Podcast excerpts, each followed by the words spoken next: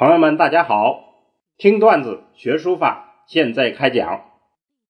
上次我们讲难而迟，今天要讲在心于手。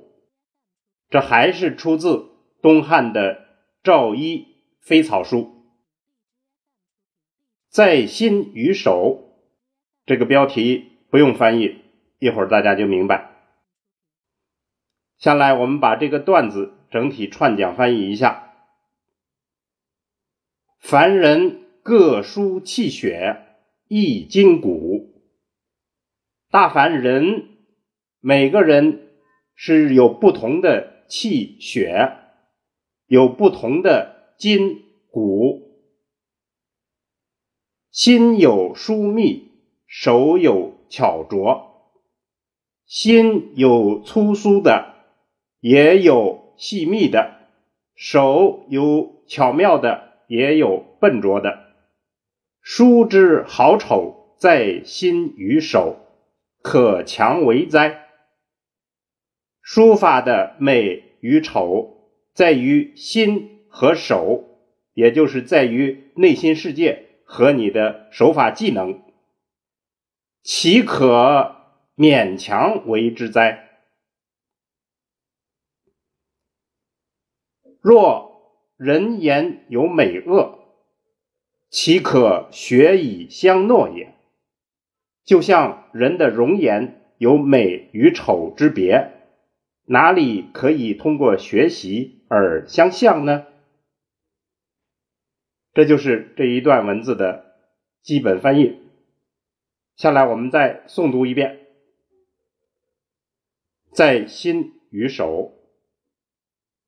凡人各抒气血，益筋骨。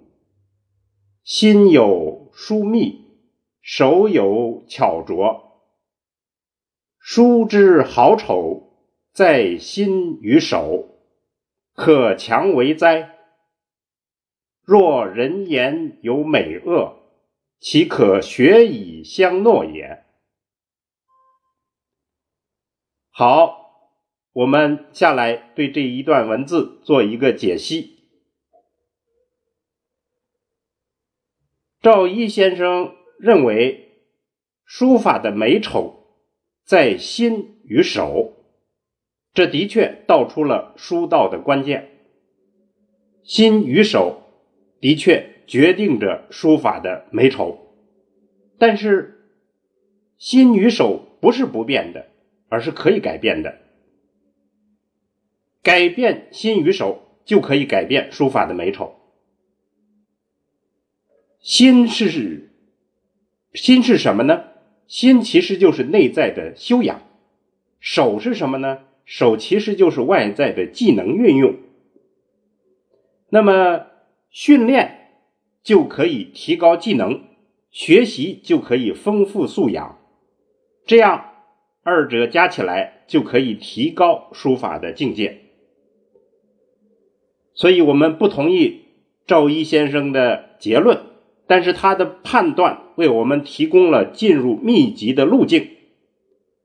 这正是飞草书这一奇文的妙处。